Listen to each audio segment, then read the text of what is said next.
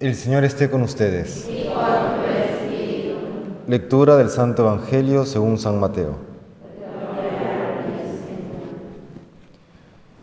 En aquel tiempo dijo Jesús a sus discípulos esta parábola. Se parecerá el reino de los cielos a diez doncellas que tomaron sus lámparas y salieron a esperar al esposo. Cinco de ellas eran necias y cinco eran sensatas. Las necias, al tomar las lámparas, se dejaron el aceite. En cambio, las sensatas se llevaron alcusas de aceite con las lámparas. El esposo tardaba, les entró sueño a todas y se durmieron. A medianoche se oyó una voz, que llega el esposo, salid a recibirlo.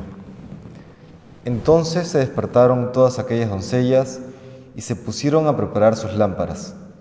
Y las necias dijeron a las sensatas, Dadnos un poco de vuestro aceite que se nos apagan las lámparas. Pero las sensatas contestaron, por si acaso no hay bastante para vosotras y nosotras, mejor es que vayáis a la tienda y os lo compréis. Mientras iban a comprarlo, llegó el esposo, y las que estaban preparadas entraron con él al banquete de bodas, y se cerró la puerta. Más tarde llegaron también las otras doncellas diciendo, Señor, Señor, ábrenos. Pero él respondió, os lo aseguro, no os conozco.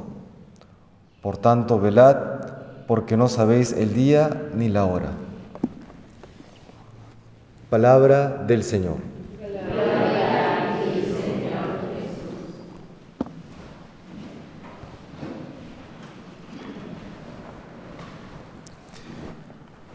Me viene a la mente al leer este Evangelio una frase que quizá haya comentado antes, que el amor no se improvisa. Eh, vemos a estas diez doncellas, cinco necias, cinco sensatas. Las sensatas estaban preparadas personalmente para una noche larga. Las necias em, simplemente de la manera mm, bien intencionada, una manera bien intencionada, sin embargo, eh, fallaron en llevar eh, aceite extra para en caso el novio tardara. Y termina pues en el desenlace que ya conocemos. ¿no? Y es que en la vida, en la vida en general y en la vida cristiana en particular, todos somos responsables de nuestra alma. Y aquello que no hacemos en su momento, luego no podremos hacerlo por más buena intención que tengamos. ¿no? Hay, cierto aspecto de la vida cristiana que es irrenunciable e intransferible. No, no, no, lo puedo decir a otra persona, oye, eh, no rezaste lo suficiente por mí, ¿no? Eh, o, ya que yo no fui a misa, tú debiste haber ido a misa por mí. ¿no? A veces ocurre, por ejemplo, ¿no? que uno se encuentra con personas y le dicen, Padre, usted que está cerca a Dios, ¿no? usted que está cerca a Dios, rece por mí. Bueno, claro, por supuesto que voy a rezar por ti, pero tan importante como que yo recé por ti es que tú también reces por, por tu conversión, ¿no? O sea, por, tú mismo te acercas, te acerques a Dios, no porque alguien que, entre comillas, está cerca a Dios, eh, yo ya me veo exento de tener que rezar, ¿no? Hay siempre ese aspecto eh, personal, único, irreemplazable que cada uno tiene en su propia vida cristiana. Y repito, aquello que hoy no hacemos, no vale decir ya luego recupero el tiempo, porque no necesariamente se da. Podemos de alguna manera recuperar el tiempo perdido, pero, pero no siempre, o en todo caso no es lo mismo como si hubiésemos hecho lo que nos toca en su debido momento. ¿no? Yo recuerdo alguna vez, quizá haciendo una analogía, eh, ya hace muchos años, ¿no? Eh, yo acabando la universidad, un primo mío que vive en el Japón me invitó a pasar un par de semanas con él. Él me compró el pasaje y, me doy un salto por allá. Años antes yo había estado en clases de japonés por mucho tiempo, pero la verdad que yo decía, ¿y cuándo, voy, a, ¿cuándo voy a utilizar el japonés? Así que la verdad que eh, poco o nada fue mi interés y mi empeño por aprender japonés. De hecho, llegó al Japón y estaba con mis primos y algunos amigos de ellos que por supuesto, los amigos de mi primo no hablan español y trataba de comunicarme con el poco o mal japonés aprendido y era imposible, pues.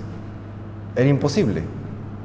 Porque aquello que debiste aprender en su momento, ya luego no lo vas a poder hacer como si hubieses como si lo hubieses hecho, ¿no? Y por más que me hubiese empeñado dos semanas previas a un curso intensivo de japonés, tampoco lo hubiese hecho. Lo mismo en la vida cristiana, ¿no? Por eso digo, el amor no se improvisa.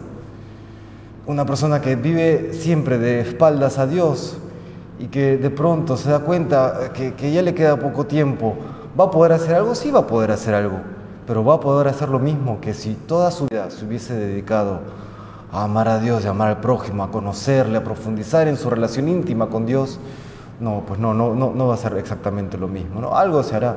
Hoy que recordamos a Santa Mónica nos damos cuenta pues que la oración de los demás por supuesto que importa. Eh, uno puede recuperar en cierta medida el tiempo perdido, ¿no? Pero ¿se imaginan ustedes qué hubiese sido de San Agustín o quién hubiese sido San Agustín si es que toda su vida hubiese estado encaminado por el, por el buen camino? Si con la vida que tuvo hoy su talla es casi casi inalcanzable, ¿cómo hubiese sido si toda su vida se hubiese dedicado a Dios? Bueno, es algo que ya queda dentro de la especulación, ¿no? Pero, pero recordemos eso, recordemos eso. Nuestras oraciones, claro que importan, sí, pero al mismo tiempo hay parte irreemplazable, absolutamente personal de cada uno de nosotros en nuestra responsabilidad por nuestra propia vida cristiana. Que el Señor nos dé lucidez y nos dé pues esa entrega, ese empuje de vivir hoy, no mañana, sino hoy aquello que nos toca vivir para bien de nuestras almas y gloria de Dios. Que el Señor nos bendiga.